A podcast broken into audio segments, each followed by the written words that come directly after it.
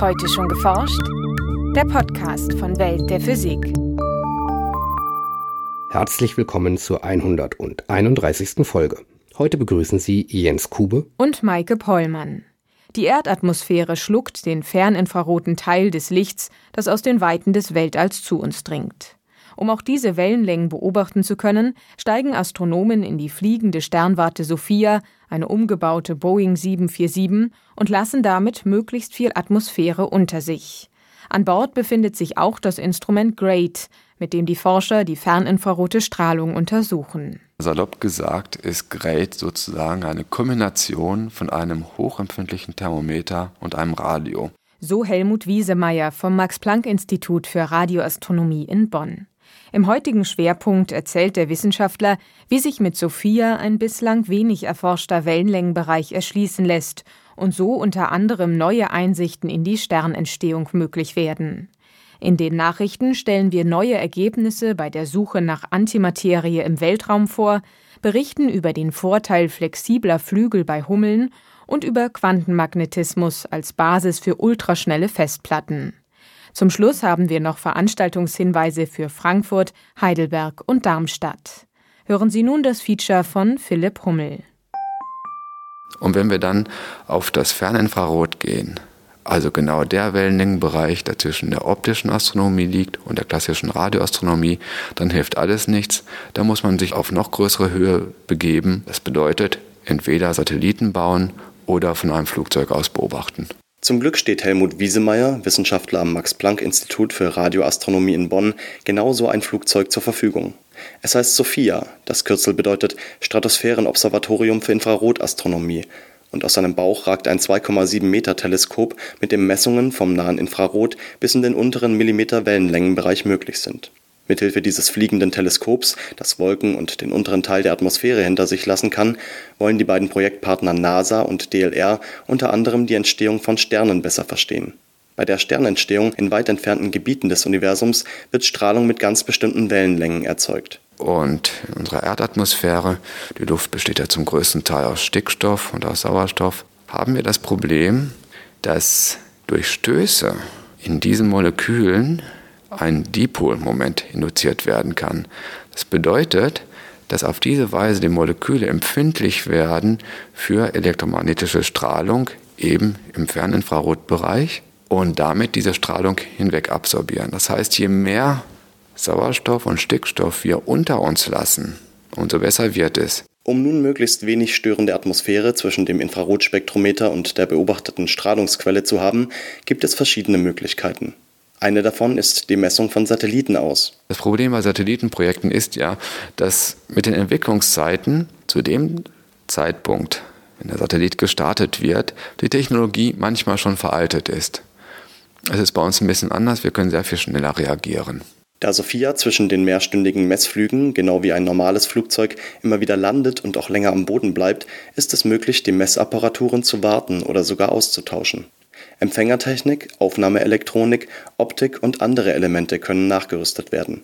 Ein weiterer Vorteil gegenüber der satellitenbasierten Durchmusterung des Infrarothimmels besteht darin, dass die Empfänger immer wieder mit frischem, flüssigem Helium zur Kühlung versorgt werden können.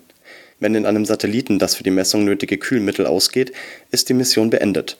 Das war zum Beispiel erst kürzlich beim Weltraumteleskop Herschel der Fall. Das Sophia-Flugzeug gehörte ursprünglich zu einer Spezialserie der Baureihe Boeing 747. Es war bereits auf Langstreckenflüge ausgelegt, musste aber trotzdem extrem umgebaut werden. Dadurch, dass das Teleskop im hinteren Teil des Flugzeugs eingebaut wurde, musste natürlich, um den Schwerpunkt nicht zu weit nach hinten fallen zu lassen, das Flugzeug etwas verkürzt werden. Das ist also regelrecht auseinandergeschnitten worden, als ein Segment eingesetzt worden mit dem Teleskop. Um etwaige Turbulenzen während der Messflüge auszugleichen, musste nicht nur die Lagerung so gestaltet werden, dass das Teleskop ruhig durch unruhige Flugphasen balancieren kann. Es bedurfte eigener Mess- und Regelungskreise, um hochpräzise Messungen zu gewährleisten. Da gibt es insgesamt drei Laserkreisel, die so zusammenwirken, dass durch die Änderung der Beschleunigung, die zum Beispiel durch Turbulenzen zustande kommen, das Teleskop so gesteuert werden kann, dass diese Bewegungen ausgeglichen werden. Als Teleskop ist während eines Fluges sehr viel stabiler gelagert als alles andere. Das Messinstrument, das für Helmut Wiesemeyer im Moment den Kern seiner Arbeit darstellt, nennt sich GRADE, das steht für German Receiver for Astronomy at Terahertz Frequencies. Es arbeitet nach dem sogenannten Heterodyn-Prinzip, bei dem das Messsignal mit einem zweiten Signal überlagert wird. Salopp gesagt ist GRADE sozusagen eine Kombination von einem hochempfindlichen Thermometer und einem Radio. Es ist insofern ein Thermometer, als dass ein einzelnes Foto dafür sorgt, dass sich die Temperatur des Empfangselementes, das ist ein supraleitendes Element, kurzzeitig erhöht. Dadurch erhöht sich der Widerstand und der entsprechende Spannungsabfall kann gemessen werden. Damit wir allerdings diese Strahlung messen können und dann die so entstehenden Signale auch transportieren können, müssen wir das Signal heruntermischen auf eine niedrigere Frequenz. Da kommt jetzt das Stichwort Radio ins Spiel. Was wir machen, ist, dass wir ein Signal einstrahlen, ein künstliches Signal, dessen Frequenz nur leicht unterschiedlich ist. Und was dann passiert, ist genau dasselbe wie bei zwei leicht verstimmten Seiten. Da gibt es eine Schwebung und die Frequenz der Schwebung liegt unter der Frequenz des Hauptsignals und dieses Signal kann dann leicht transportiert und gemessen werden. Nach etwa zehnjähriger Entwicklungszeit stellten die Forscher im Mai 2012 erste wissenschaftliche Ergebnisse der Mission in Fachzeitschriften vor. Besonders spannend war die Entdeckung zweier Radikalmoleküle. Radikale haben halt ein freies Elektron, das ganz gern eine Verbindung eingehen würde. Jetzt müssen Sie sich das so vorstellen, dass die Dichte im interstellaren Medium bestenfalls in den dichtesten Wolkenkernen aus den Sternen entstehen, vielleicht mal grad hundertmal so groß sind wie das beste irdische Vakuum, das wir herstellen können. Das heißt, die reagieren nicht so schnell miteinander. Auf diese Weise können die beobachtbar bleiben, bevor die reagieren. Helmut Wiesemeyer war an der Entdeckung beider Radikale beteiligt. Die Untersuchung der relativen Häufigkeit des OD-Radikals im interstellaren Raum stellt für ihn eine äußerst spannende Frage dar. OD ist eine isotopische Variante des Hydroxylmoleküls OH, das aus einem Sauerstoff und einem Wasserstoffatom besteht. Bei der Isotopenvariante OD ist das Wasserstoffatom durch sein schwereres Isotop Deuterium ersetzt. Aus dem Verhältnis der Häufigkeit von OD und OH lassen sich Rückschlüsse auf die chemischen Prozesse bei der Sternentstehung ziehen. Das Deuterium, das wir beobachten, ist im Urknall erzeugt worden, ist, wie wir sagen, primordialer Natur und wird dann nur noch durch stellare Verbrennungsprozesse zerstört. Das Deuterium, das im Urknall erzeugt wurde, die Häufigkeit, die kennen wir recht gut. Alles, was davon abweicht, kann nur dadurch passiert sein, dass das Deuterium Fusionsreaktion eingegangen ist in jungen Sternen, im sogenannten Deuteriumbrennen.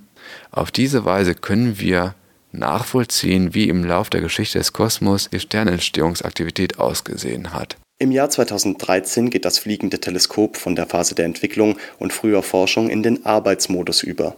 Den Anfang machen Flüge mit Start im kalifornischen Palmdale, doch Mitte des Jahres soll Sophia ihren Infrarotblick auch von der Südhalbkugel ins Weltall schweifen lassen, mit Starts von Neuseeland aus. Insgesamt sind 200 Stunden Messzeit bis Ende des Jahres eingeplant, davon 40 für den deutschen Teil der Mission. Dazu soll das Flugzeug schließlich viermal pro Woche abheben. Nachrichten Gestern wurden die ersten Ergebnisse des Alpha Magnetic Spectrometers AMS veröffentlicht, das seit fast zwei Jahren auf der internationalen Raumstation ISS in Betrieb ist. AMS ist ein mehrere Tonnen schwerer Teilchendetektor, der die Zusammensetzung der kosmischen Strahlung untersucht.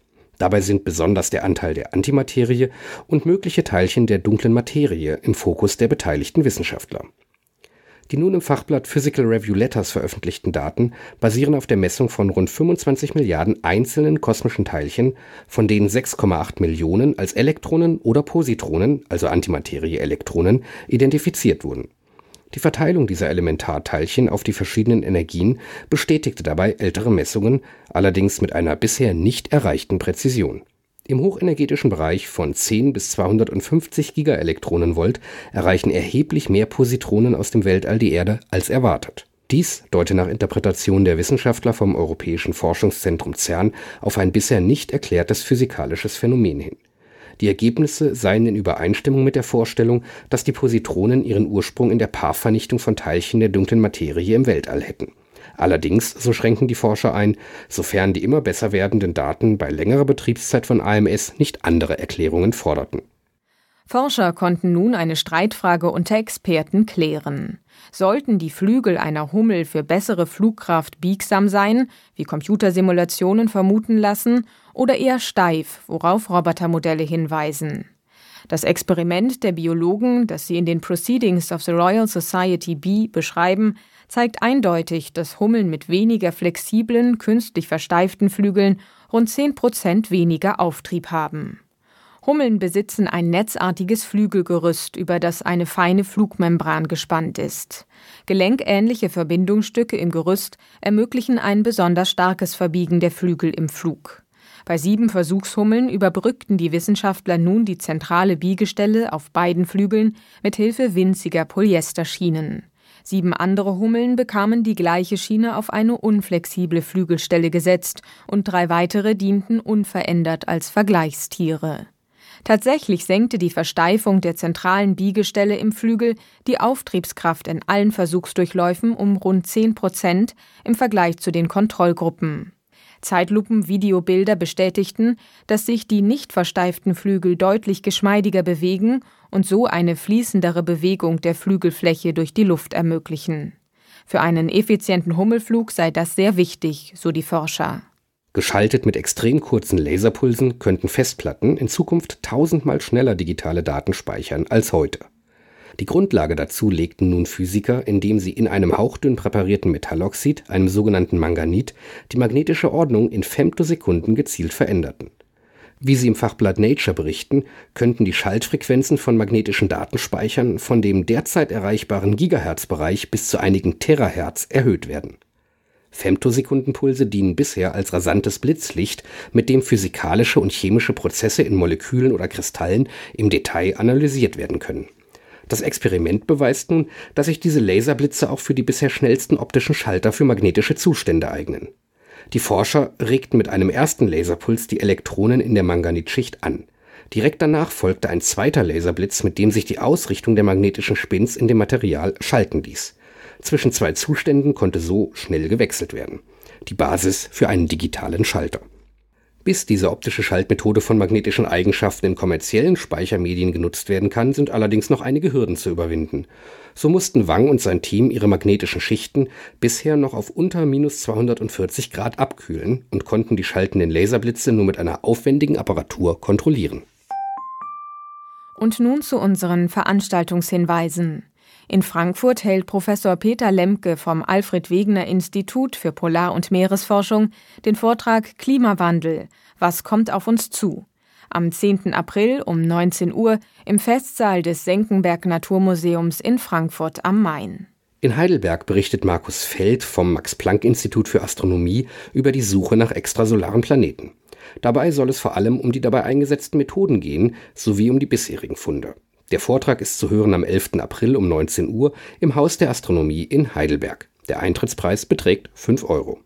In Darmstadt lädt Christina Will vom GSI Helmholtz Zentrum für Schwerionenforschung zu einem grafischen Rundgang durch den geplanten Beschleuniger FAIR ein. Die Veranstaltung Fair durch Schlüsselloch findet statt am 17. April um 14 Uhr im Hörsaal der GSI in Darmstadt. Das war's für heute. Bleiben Sie wissenschaftlich und laden Sie uns auch nächstes Mal wieder herunter. Welt der Physik wird Ihnen präsentiert vom Bundesministerium für Bildung und Forschung und der Deutschen Physikalischen Gesellschaft.